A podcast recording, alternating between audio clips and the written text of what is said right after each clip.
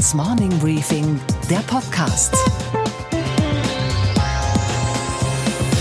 Einen schönen guten Morgen allerseits. Mein Name ist Gabor Steingart und wir starten jetzt gemeinsam in diesen neuen Tag, der an seinem hinteren Ausgang ja bereits ein Türchen ins Wochenende besitzt. Heute ist nämlich Freitag, der 11. Januar.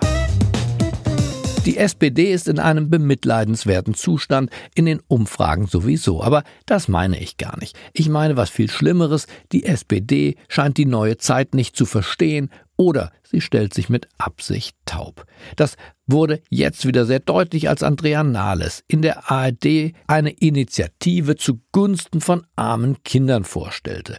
Da wurde sie von der weithin respektierten Kollegin Marion von Haaren gefragt. Umfrage tief, Wählerschwund. Wie will die SPD diesen Trend stoppen? Und kam prompt auf die Kinder und die Familien und die sozial Benachteiligten in unserer Gesellschaft zu sprechen, was ihr ja nicht vorzuwerfen ist. Wir haben über äh, drei Millionen Kinder in der Grundsicherung, obwohl wir ein sehr wohlhabendes Land sind und es ist ein unhaltbarer Zustand, obwohl wir sehr viel Geld ausgeben. 200 Milliarden geben wir für Kinder- und Familienbezogene Leistungen aus. Okay, wir halten fest, der Zustand ist unhaltbar, aber wir geben so viel Geld aus wie noch nie. Also fragt die Moderatorin zu Recht nach, wie kann das eigentlich sein? Nun ist die SPD ja in vielen Landesregierungen vertreten. Sie ist in der Bundesregierung.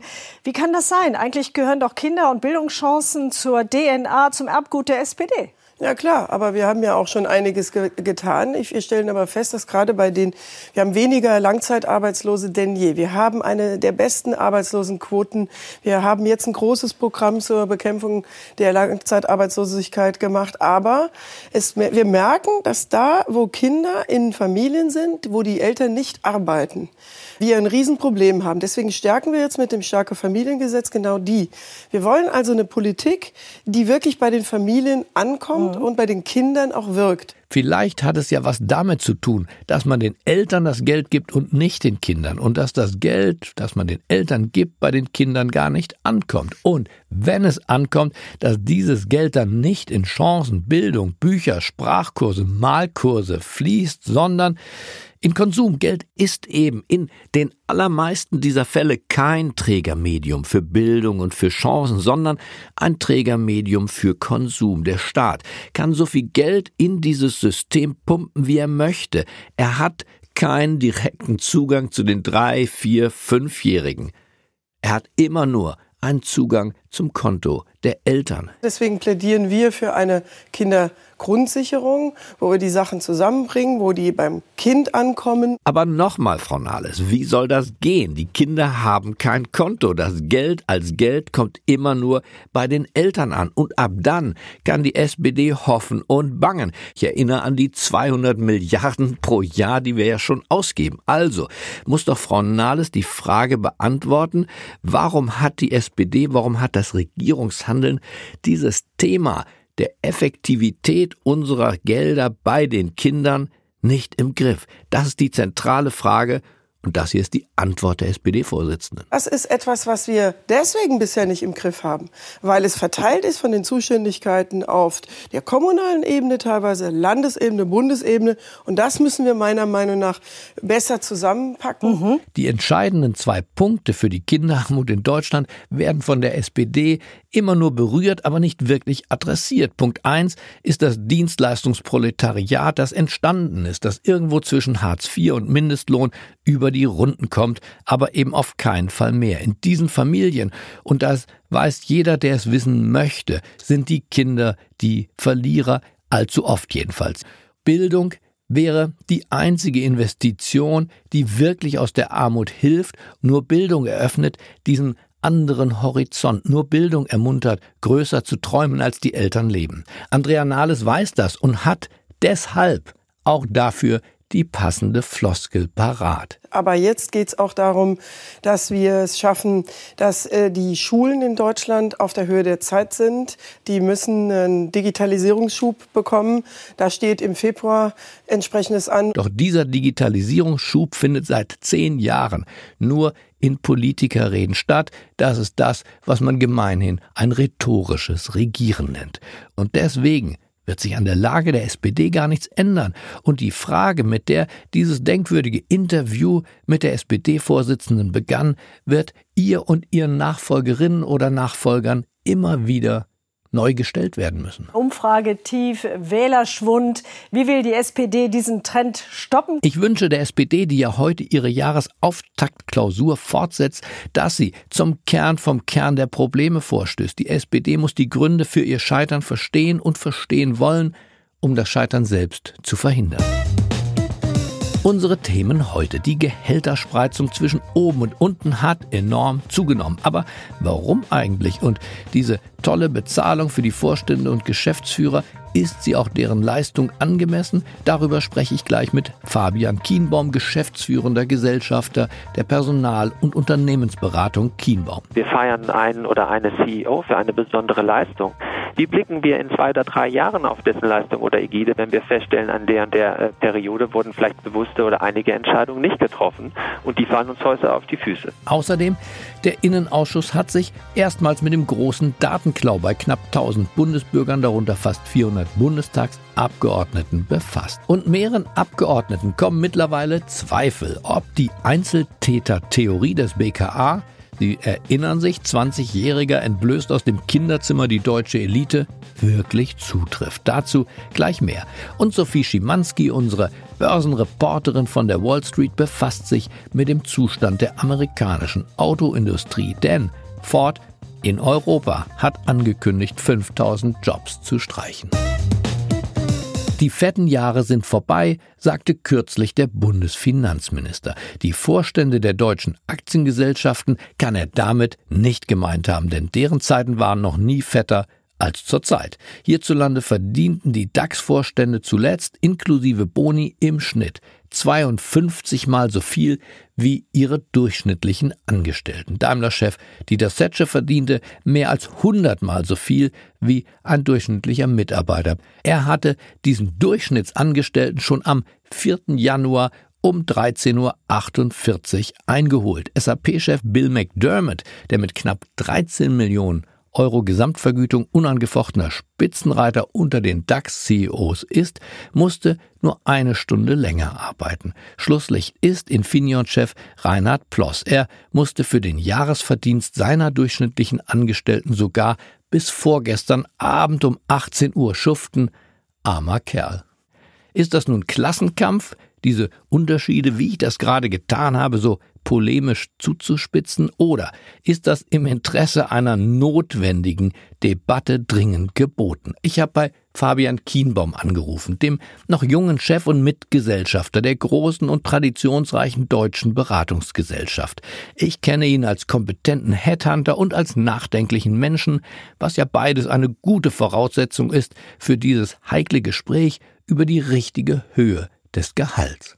Hallo, herzlich willkommen. Hallo Fabian Kienbaum. Hallo Herr Steingart. Sie sind Experte für Personal- und Unternehmensberatung und kennen sich auch aus mit Gehältern, richtig? Richtig. Die Schere, sagen viele, zwischen den Gehältern der DAX-Vorstände und den Durchschnittsangestellten dieser Firmen, Daimler, Siemens und so weiter, gehen deutlich auseinander.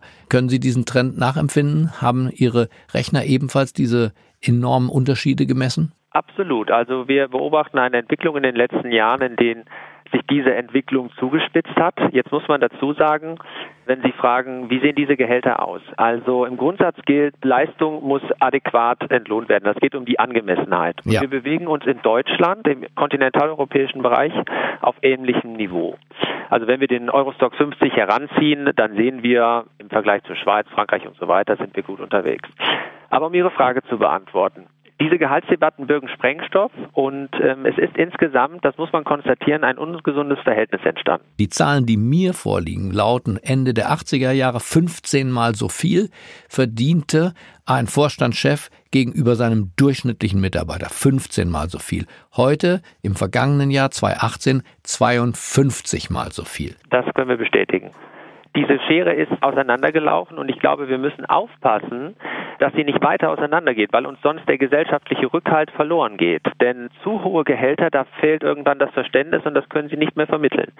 Aber wenn wir beispielsweise mal einen Blick über den Kanal werfen, in Großbritannien und insbesondere in den USA, sind ja diese Zahlen noch in einem viel, viel größeren äh, Missverhältnis mittlerweile. Und ich glaube, das hat auch damit zu tun, wir haben in Deutschland oder gerade in Europa eine andere Kultur. Die wollen wir auch aufrechterhalten. Wir müssen aber aufpassen, dass wir hier die Balance halten. Aber wie geht das bei dieser Entwicklung? Und Sie haben ja recht, in den USA beispielsweise ist das Verhältnis äh, zum Teil über 100 Mal so viel in London sogar 133 Mal so viel verdient der CEO. Aber eben auch bei uns ist der Durchschnitt im DAX ist 5,8 Millionen von den äh, CEOs. Das bedeutet, dass in diesen Tagen ein Vorstandsvorsitzender schon das verdient hat, was ein durchschnittlicher Angestellter im ganzen Jahr macht. Das stimmt. Und wir müssen diese ethisch-moralischen Ansprüche, die müssen wir an die Unternehmenslenker stellen. Wir müssen die berechtigte Frage aufwerfen, ist diese Verhältnismäßigkeit, die wir heute beobachten können, ist die denn eigentlich in Ordnung? Wenn wir in die Zukunft blicken und die entsprechenden rechtlichen Grundlagen werden sich auch in die äh, Richtung entwickeln. Es gibt jetzt ja äh, zu Beginn des neuen Jahres jetzt auch die Aktionärsrechte-Richtlinie, im Fachterminus ARUG genannt, wo das Thema der Vergütung in der Transparenz stärker in die Hauptversammlung getragen wird und dort natürlich auch die Wachsamkeit für das Thema ein anderes, als es in der Vergangenheit der Fall war. Denn gerade diese Ratios, die Sie angesprochen haben, sind nicht publizitätspflichtig und das wird sich in der Zukunft ändern und so werden wir, glaube ich, die Sorgsamkeit für dieses Thema in der Zukunft stärker berücksichtigen können und auch müssen. Steht denn Preis und Leistung überhaupt in einem Verhältnis? Das ist eine sehr äh, knifflige Frage, die wir beantworten müssen, denn wir haben natürlich, wenn wir jetzt mal die Entwicklung des DAX in den letzten zehn Jahren einfach mal heranziehen, haben wir natürlich eine sehr, sehr positive Entwicklung. Im letzten Jahr war sie etwas eingetrübter, aber wir haben im Prinzip ja über die vergangenen Jahre sehr, sehr hohes Wachstum erzielt. Aber man kann sich auch nicht nur daran orientieren.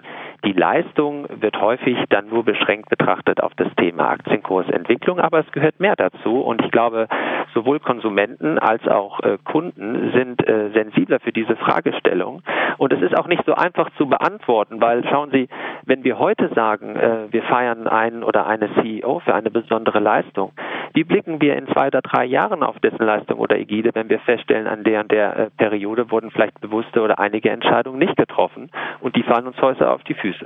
Aber selbst der Aktienkurs, Herr Kienbaum, wenn wir den als Maßstab nehmen im letzten Jahr, Sie haben es vornehm ausgedrückt mit Eintrübung, ich würde sagen, es gab heftige Verluste für sehr viele Unternehmen. Deutsche Bank fast halbiert zum Beispiel. Gleichzeitig werden jetzt Boni an die Investmentbanker in Höhe von zwei Milliarden ausgeschüttet. Muss man da nicht auch als Personal- und Unternehmensberater sagen, das passt gar nicht zusammen? Das passt gar nicht zusammen. Und diese Unverhältnismäßigkeiten, aber gerade auch in einem globalen Wettrennen, wenn Sie diese Wege mitgehen, dann kann es Ihnen passieren, dass Sie eben enorme Herausforderungen haben, wo Ihnen die Argumente ausgehen. Und ich glaube, wir müssen in der Zukunft genau darauf achten, dass wir viel ausgewogener auf diese Fragestellung schauen. Und da sind wir ja stolz auf unser dualistisches System, diesen Stakeholder-Value-Ansatz, wo wir schauen, welche Rolle spielt denn das Gemeinwohl und wie können auch Leistungen in Bezug auf das Thema Verantwortung für Umwelt, Verantwortung für die Mitarbeiterschaft und die Gesellschaft als solche mit berücksichtigt werden. Wenn Sie Vorstandsvorsitzende aussuchen, was ja in Ihrem Alltag auf Neudeutsch Headhunting genannt auch vorkommt, nicht nur Ihr Geschäftsmodell ist, aber auch, raten Sie da auch den Aufsichtsräten, die sowas in Auftrag geben, zur Mäßigung und sagen Sie, lassen Sie uns nicht noch einen drauflegen. Es geht nicht nur um Geld allein? Absolut, absolut. Das ist ganz entscheidend, denn wir treten ja auch in ein neues Zeitalter. Ich glaube, zu Neudeutsch, wenn wir vom Purpose sprechen, Sinn. Es ist doch unumstritten so. Der gesellschaftliche Beitrag eines Unternehmens wird zukünftig auch eine, eine wirtschaftliche Relevanz bekommen. Eine Zeit lang war ja auch gerade dieses Thema Corporate Social Responsibility, das war ja ein Nice-to-Have-Thema. Ich würde sagen, heute ist es ein Must-Have. Also Nachhaltigkeit ist nicht einfach nur noch ein Special Interest, sondern es geht über in den Mainstream und darauf müssen wir uns konzentrieren. Und das ist dann eben auch genauso wichtig, dass Sie Menschen finden, die mit Haltung unterwegs sind und diese Themen über das Thema Shareholder Value hinaus auch verkörpern. Lassen Sie uns noch einen Gedanken verwenden auf die andere Seite der Einkommenspyramide. Wir erleben in diesen Tagen wieder Streiks des Sicherheitspersonals in äh, Köln-Bonn, in Düsseldorf, in Stuttgart. Wir haben insgesamt geschaffen einen Niedriglohnsektor, der besser ist als Arbeitslosigkeit, aber oft nicht zum Leben ausreicht. Wie verhält es sich dort? Gibt es da eine Antwort, von der Sie sagen, die ist ökonomisch oder auch sozial, ethisch geboten, die anders lautet als Hartz IV? Wenn wir auch mal zu unseren Nachbarn nach Frankreich schauen, die kulturell etwas anders geprägt sind. Aber wenn man sich auch die Zahlen vergegenwärtigt, wie viel Geld die Menschen tatsächlich zum Leben haben nach Abzug aller Steuern und, und Sozialbeiträge etc., dann finde ich, ähm, müssen wir schauen, auch vor dem Hintergrund, dass wir sagen, durch Automatisierung Technologisierung werden eventuell oder höchstwahrscheinlich Tätigkeiten, Berufsgruppen in Anspruch genommen oder verschwinden. Wo setzen wir da an? Das heißt, es ist legitim zu schauen, wie können wir den sozialen Frieden an der Stelle, wie können wir den gewährleisten und wie können wir auch Angebote schaffen. Ob das jetzt über Unternehmen oder auch über den Staat, über die Kommunen, wie auch immer gespielt wird, ist ein anderes Thema. Aber wir müssen gucken, dass wir Befähigung aufrechterhalten und dass wir diesen Entwicklungen in dem Niedriglohnsektor entgegenwirken. Auch durch höhere Bezahlung auch durch höhere Bezahlung. Sind Sie optimistisch, dass sich Ihre Philosophie in den Unternehmen, dass sich das durchsetzen könnte? Sind Sie da optimistisch aufgrund der Gespräche, die Sie führen mit den Spitzen der Wirtschaft? Ich bin optimistisch, weil ich genau das, was ich beschrieben habe, dass die Vielfältigkeit in Bezug auf die Betrachtung, wie findet Entlohnung statt und diese Nachhaltigkeit und eine längerfristige Perspektive auf dem Tableau ist. Und ich glaube auch, dass es gut ist und insgesamt für Europa als auch für Deutschland, für den Wirtschaftsstandort relevant, dass wir bisweilen vielleicht auch andere Wege gehen. Gleichzeitig, und äh, da dürfen wir natürlich auch noch nicht naiv sein, haben wir globale Zwänge, die müssen wir berücksichtigen und schauen, wie können wir da unseren Weg gehen. Aber nach den Gesprächen Gesprächen, die ich höre und auch der Bereitschaft, sich dieser Verantwortung zu stellen, bin ich, um Ihre Frage zu beantworten, optimistisch. Dann bedanke ich mich für das zuversichtliche, aber auch sehr nachdenkliche Gespräch über die großen Gehaltsunterschiede in der westlichen Welt und eben auch bei uns. Vielen Dank, Fabian Kienbaum. Herzlichen Dank, Herr Steingart. Was für eine Aufregung. Der Datenklau, Sie erinnern sich, tausend Prominente, vor allem Politiker, hatte es erwischt. Und diese riesige Aufregung war auf einmal weg, wie weggeblasen. Was war passiert? Im Schrecken eine kollektive Erleichterung bei der Politik, bei der Öffentlichkeit und ja auch in den meisten Redaktionen. Ein Einzeltäter war es, ein Schüler, 20 Jahre, erlebt noch bei Mama und Papa, ein Würstchen sagen manche, der Hack aus dem Kinderzimmer, na dann. Aber kann das überhaupt sein? Hat ein junger Mann, der das Abi nicht auf die Reihe bekommt, wirklich Hunderte nur aus Geltungsdrang bloßgestellt, Persönliches und Persönlichstes im Internet hochgeladen? Zweifel tauchen auf, jetzt auch bei einigen der Politiker, die sich gestern im Innenausschuss des Bundestages mit dem Thema erstmals seriös befasst haben.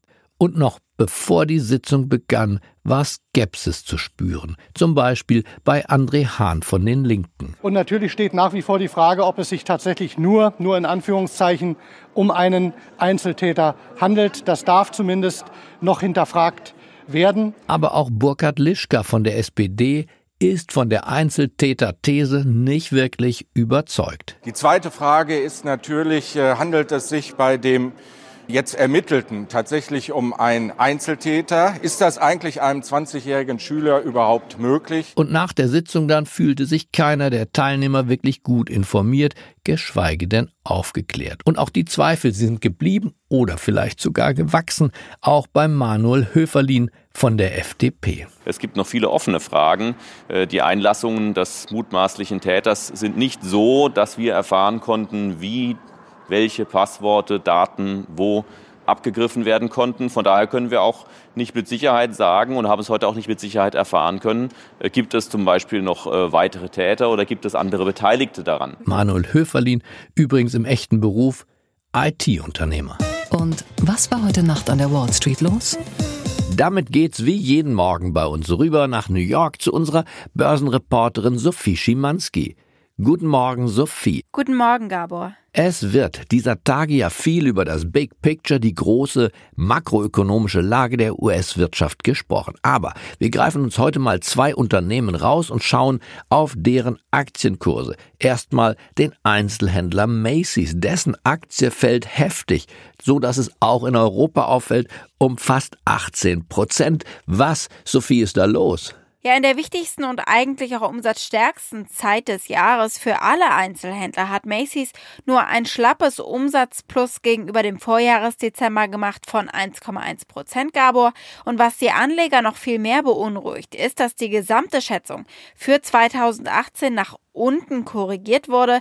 Macy's erwartet jetzt, dass es im vergangenen Steuerjahr überhaupt kein Nettoumsatzwachstum mehr gegeben hat. Das zweite Sorgenkind Ford, der Autokonzern hat ja angekündigt, Tausende von Stellen in Europa abzubauen. Daher meine Frage, was liegt da im Argen bei den US-Autobauern? Nicht nur bei Ford, sondern General Motors und Chrysler stehen ja nicht viel besser da. Ja, kurz zusammengefasst, seit Jahrzehnten haben sie fröhlich neue Werke gebaut und lauter Autos produziert, die nun keiner kaufen will. Und so schließen Ford und GM eben gezwungenermaßen Werke oder ziehen sich aus Märkten ganz zurück. Die Hälfte der Produktionslinien von GM nutzt momentan übrigens nur eine Kapazität von etwa 80 Prozent oder weniger. Das ist in der Regel aber der entscheidende Punkt für die Rentabilität einer Anlage.